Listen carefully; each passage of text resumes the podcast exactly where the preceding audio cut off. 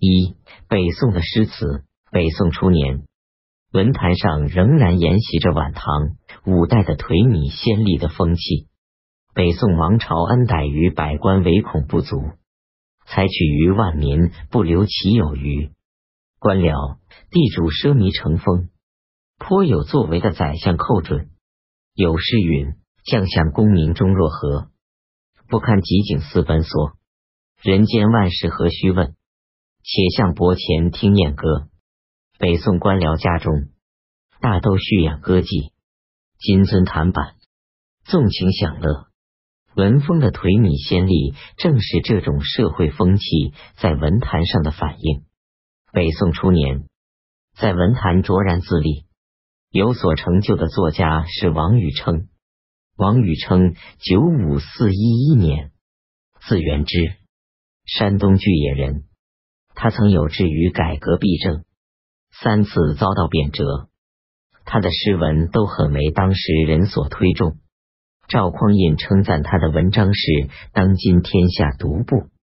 著名的隐逸诗人林通也推崇说：“纵横无宋是黄州，王禹偁谪居黄州，诗学白居易，能得其清不得其俗。”他的奢填词歌颂劳动者的勤奋，语言平易通俗。当然，他造句也着意雕饰，如“万壑有声寒晚籁”。数峰无雨立斜阳，村行随船小月孤轮摆。入座晴山数点青，再泛吴江。字斟句酌，得来还是艰辛的。王禹偁晚年写了一首《点绛唇》，平生事此时明帝，谁会凭栏意？他平生的政治抱负没有得到施展，含恨离开了人间。真宗统治时期。朝廷上出现风靡一时的所谓西昆体，欧阳修称它为时文。杨毅、刘云等文学士臣在为皇帝撰写诏令、编修故事的公余之下，作诗惆怅，编为《西昆惆怅集》。西昆即由此而得名。杨毅在序文中说，他是在历览一篇，言为前作，意其方润。发于西木而写成的这一流派，除杨毅、刘云外，还有钱维演、丁谓、张勇等十八人。后来有人也把同他们的诗风接近的作家，如晏殊、宋库、文彦博、赵铺等，都列入这一派。他们的诗大律效李夷山之为丰富藻丽，不作枯瘦语，韵语杨秋。肯定这种文体的人说，西昆派必要多读经史、骚、选、冯书、冯办，才调集评语。四库提要说，要其取材博善，练词精整，非学有根底，亦不能容住变化，自名一家。但是这些作家生活狭窄，感情空虚。他们吟咏惆怅，只是为了消闲解闷，专意于辞藻形式，谈不上多少思想内容。大律是上仙桥，重对偶，而且往往多取前人作品中的华词入藻，流于堆砌。刘班中山诗话在一个故事：西昆派因为效法李夷山，作诗时多剽窃李夷山的诗句。有一次内廷设宴，有人扮李夷山，衣服败裂，告人说：“无为主管直贤扯之词。”闻者大笑。西昆派钱维演曾作五体诗，有句云：“恶君秀被招有眼，寻令熏炉冷自香。”这与李夷山牡丹诗“秀被犹堆月恶君，寻令香炉可待熏造语雷同，显然因袭。由此可以窥见西昆体诗作的大概。宋初，词也同诗一样，沿袭晚唐、五代花间派的词风。著名的词人晏殊也没有能摆脱五代起立词风的桎梏。他们把词当成于宾浅性的作品，所描写的都是那种在秦楼楚馆酒后歌余而浮起的春恨秋愁。离情别绪。小不同的是，他们的作品比起晚唐、五代的词人来，用语清丽而不浓艳，含蓄而富韵致。晏殊的词工于玄语，他的名句“无可奈何花落去，似曾相识燕归来”，属对工整而又自然，但思想上却只是对无可抗拒的流逝时光的怀恋。晏殊是一位富贵宰相，喜宾客，未尝一日不宴饮，消磨在“萧娘劝我今恶，殷勤更长心词”之中。这种用来又久的词，内容自然是寻欢作乐，甚至是庸俗无聊的。对于文坛上这种因循为靡的气象，人民当然是厌恶的。一些有识之士也力图加以改革。但是传统的惯例很大，需要几代人多方面的努力，才可能有所改易，重建起新的风格。仁宗时，政治改革的呼声高涨，文坛上的革新之风也相应的兴起，在诗词方面逐渐树立起宋人的独特风格。宋诗的奠基人当推梅尧臣、苏舜钦和欧阳修。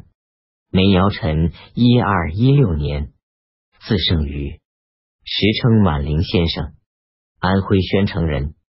他一生做小官，家贫，自言是瘦马青袍三十载，功名富贵无能取。他在当时诗名甚著，针对诗坛的完米空乏的风气，梅尧臣提倡一种古代深远的新风。他在《读少不宜学士诗卷》里说：“作诗无古今，唯造平淡难。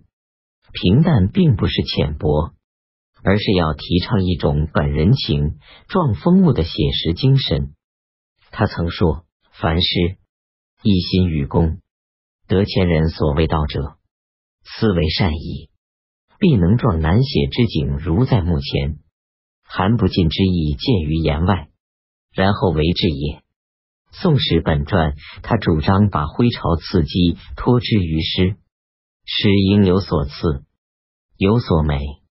在《陶者》一诗中，他说：“陶进门前土，屋上无片瓦，十指不沾泥，邻邻居大厦。”他写乡村的富豪，在一年丰收之后，烂青新酿酒，包在下江船，女妓银钗满。同袍翠毡仙，村豪横行霸道，连地方官吏也不放在眼里。而中年辛劳的农民，却是老叟无依犹抱孙。小村灯前饭何有？白蟹路中肥田家，官府又逼税追差，使人民挣扎在死亡的边缘。贫富的对比构成一幅鲜明的画图。世人怀着深切的同情哀叹说：“劫灾生计亦如此，谬辱亡民百极论。”他对自己身为官吏而为政无方感到惭愧，愿意却勇归去来，一心向深谷。作者以平淡的笔触，深刻的揭露了人民的痛苦。他的一些写景诗句也清晰如画。作为一个宋诗风格的开创者。梅尧臣的诗有时失于过分朴质、生硬，过分散文化、议论化，但他所开辟的道路，正是宋诗发生转折的方向。刘克庄把梅尧臣奉为宋诗的开山鼻祖，说晚陵初，然后桑蒲之饮瓦少溪，是符合实际的。与梅尧臣齐名的苏舜钦，一八一四八年，字子美。宋都开封人，少慷慨，有大志，几次上书评论时政。他曾由范仲淹荐用，但很快被罢黜，寄于苏州。买墓时坐沧浪亭，时发愤懑于歌诗，其体豪放，往往惊人。《宋史本传》，他对屈辱的澶渊之盟和西夏的侵略，怀着愤慨的激情。余生虽儒家，气欲吞逆节，思对不见用，感叹肠胃热，《我书册》中，梦过玉关阙无闻，何人同国耻？余犯落泊前有客，愿当发策略，坐使中国强。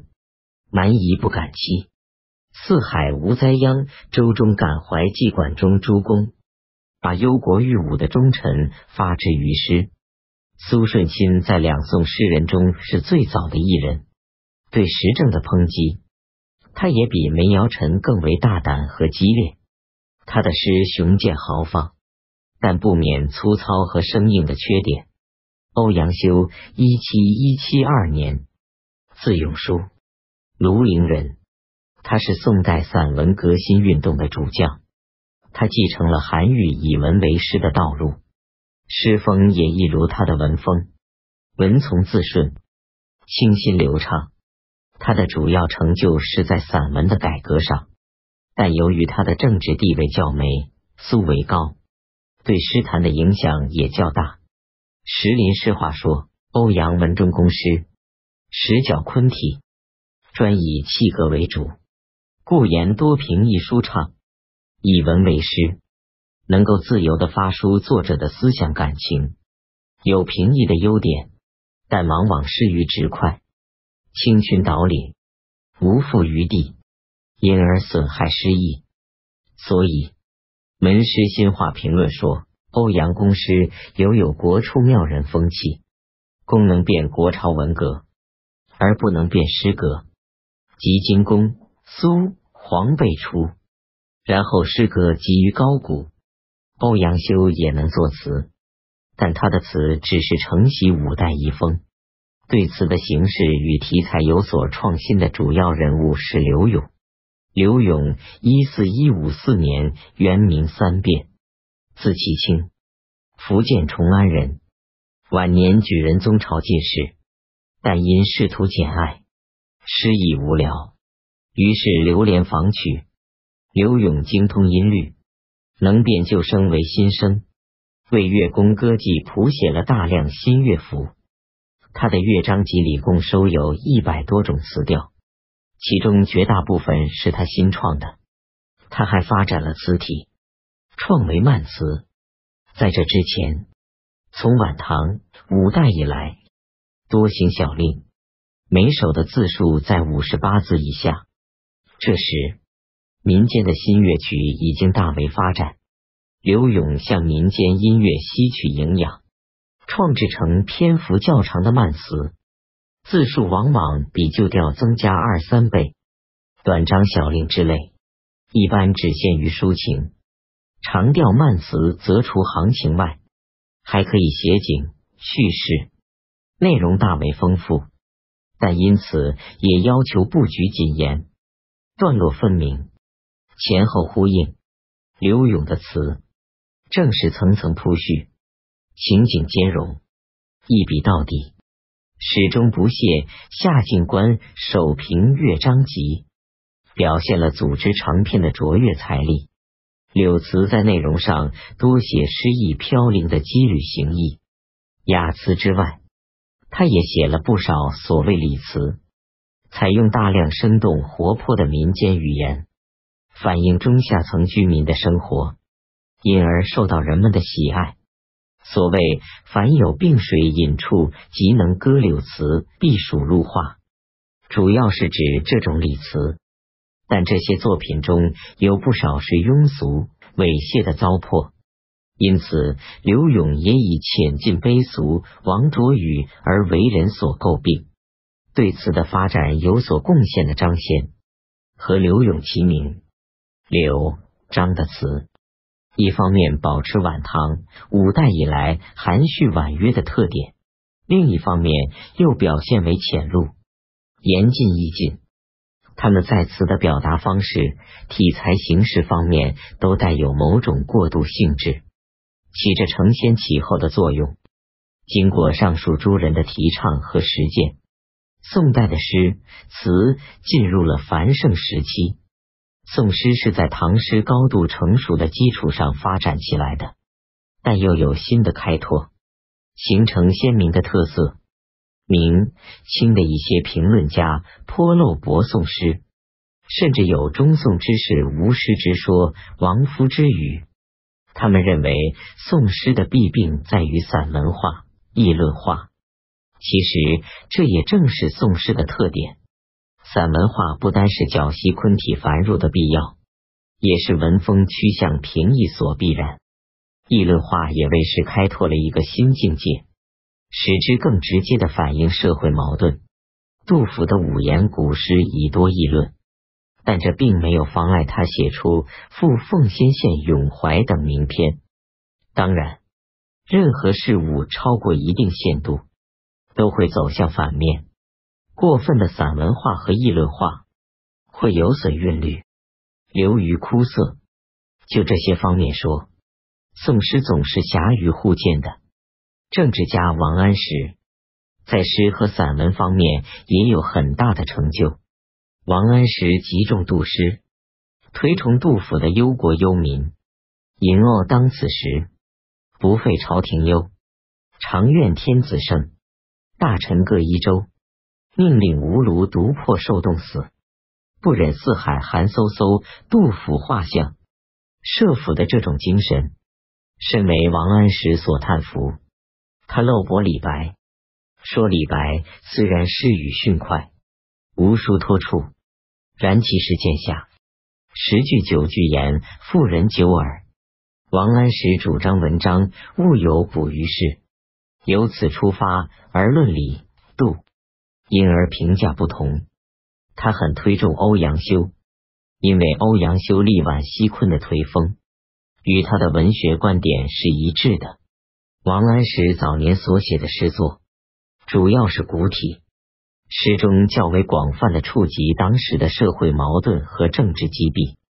包括人民的苦痛、发领、感事、河北民、军事制度、省兵、经济政策、预言第四首、婚丧孰不共、兼并、却查、仇王詹书凤使江南访查利害、何曹、何无御史便渠、水利、宋宋。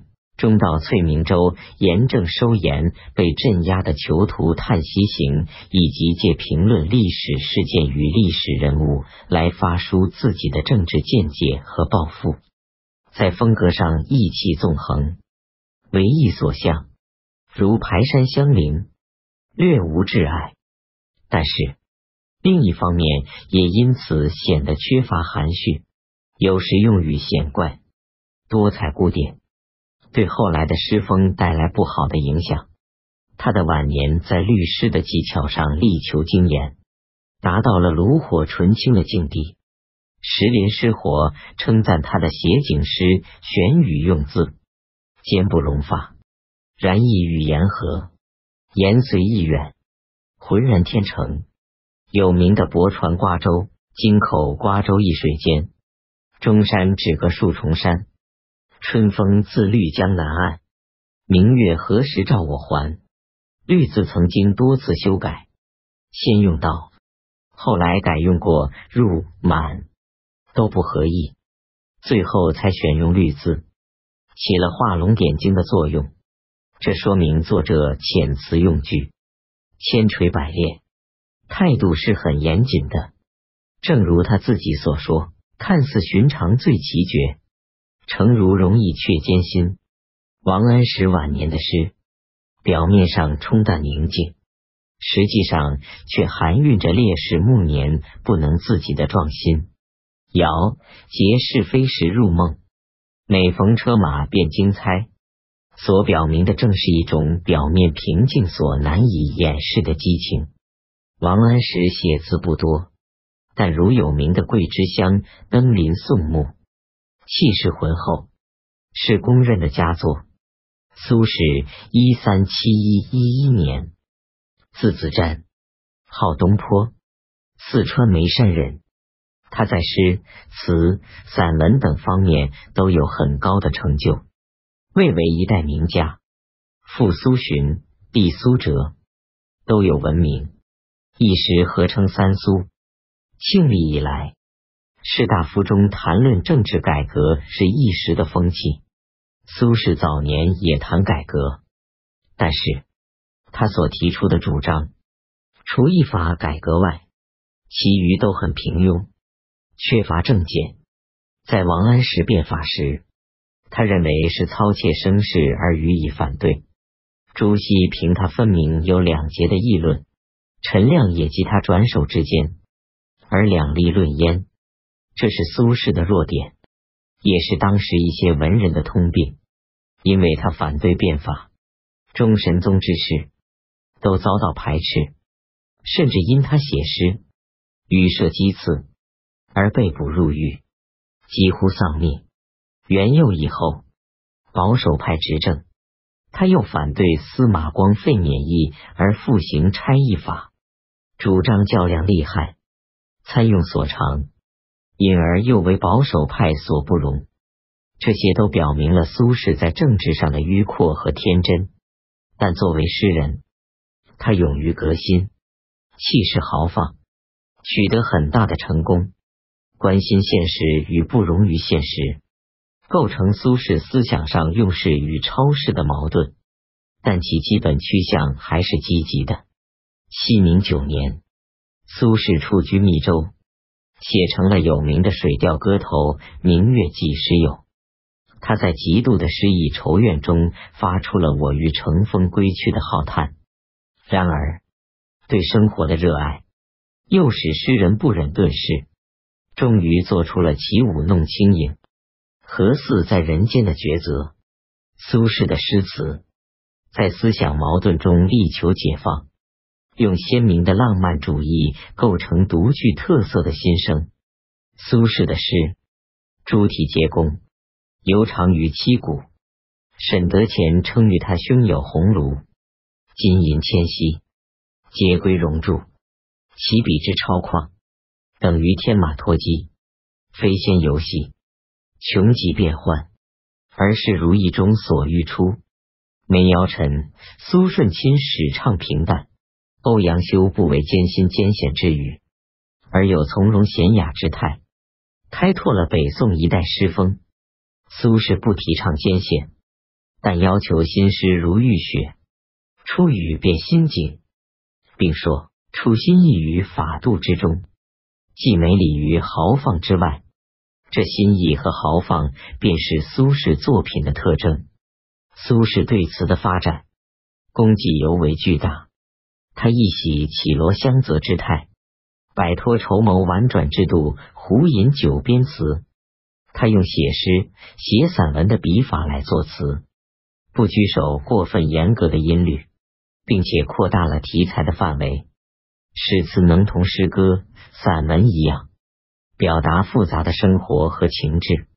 他采用韩愈所谓的盘空应语来书写他胸中的抑郁，诗词的创作一反传统的婉约，而出现豪放的风格，用硬语代替软语。用言尽意尽代替半吞半吐，用不满意代替满意，这就是豪放派与婉约派的分界线。刘辰翁说：“词至东坡，清荡磊落，如诗如文，如大地奇观，新稼轩词序，为此的发展开拓了广阔的道路。但由于他在政治上是保守的，思想上又杂有老。”装消极成分，所作诗词很少昂扬的情调，连认为要由关西大汉来唱的《念奴娇·大江东去》，最后仍归结为人生如梦，意境是消沈的。在苏轼周围，集合了黄庭坚、秦观、朝无咎、陈师道所谓苏门四学士及张来。李治、何乾四人称为六君子等人，形成一个诗派，但他们都不拘一格，各有千秋。黄庭坚在诗坛上与苏轼齐名，他与陈师道同为江西诗派的鼻祖，与南宋的诗风以巨大的影响。黄庭坚一四五一一五年江西分宁人，字鲁直，自号山谷道人。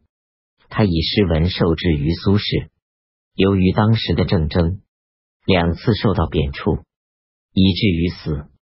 他早年的诗词大抵效仿欧阳修，平易流畅，晚年风格发生了变化。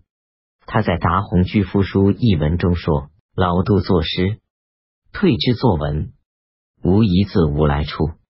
盖后人读书少，故谓寒。杜自作词语耳。古之能为文章者，真能陶冶万物。虽取古人之陈言入于汉末，如灵丹一粒，点铁成金也。这些话实际是后来江西诗派的创作纲领。他要求：一是诗文要做到无一字无来处，训至末流，便是在作品中大量堆砌典故；二是要能点铁成金，即所谓脱胎换骨。他还提倡其拗，其就是以俗为雅，以古为新；拗就是破其声律。总之，是力图把冷僻的故事、生硬的语汇。运用到诗中，应该用平的地方用艳，故意为傲，以求声律起鼓。拗又有缠拗、双拗、五体三种，这些都是在于形式上的改变。刘克庄说：“黄庭坚荟萃百家句律之长，纠集历代体制之变，搜猎奇书，穿学一文，锻炼勤苦，自成一家。”大概是不错的。黄庭坚所处的时代，朝廷上党争激烈，政朝起伏不平。他为了保身，在诗文中故作超脱，专从文字技巧上下功夫。因之，他的诗词在思想内容上没有什么特点。秦观的成就主要在词，他善于刻画，情韵兼盛，但气格不高。纤弱无力，在风格上接近于柳永。苏轼就曾指出，他的《满庭芳·山抹微云》中“销魂当此际”句是柳永的词语。北宋末年，以宋徽宗、蔡京等为首的统治集团沉湎于穷侈极奢的享乐之中，这种风气给文坛带来了影响。贺主、周邦彦就是这种影响下产生的作者，他们的作品都是满纸风月。周邦彦的词，南宋人陈玉说是二百年来以乐府独步。歌在说其意淡远，其气浑厚，其音节又复轻言和雅，为词家之正宗。晋人王国维更说他是两宋之间一人而已。都不免褒扬过分。周邦彦的词主要是写男女之情，只是叫刘永稍微含蓄，但他精通音律，能自度曲，所制乐府长短句，词韵清味，在词的格律、法度和形式上有所创制，开南宋姜夔、吴文英等人一派的先声。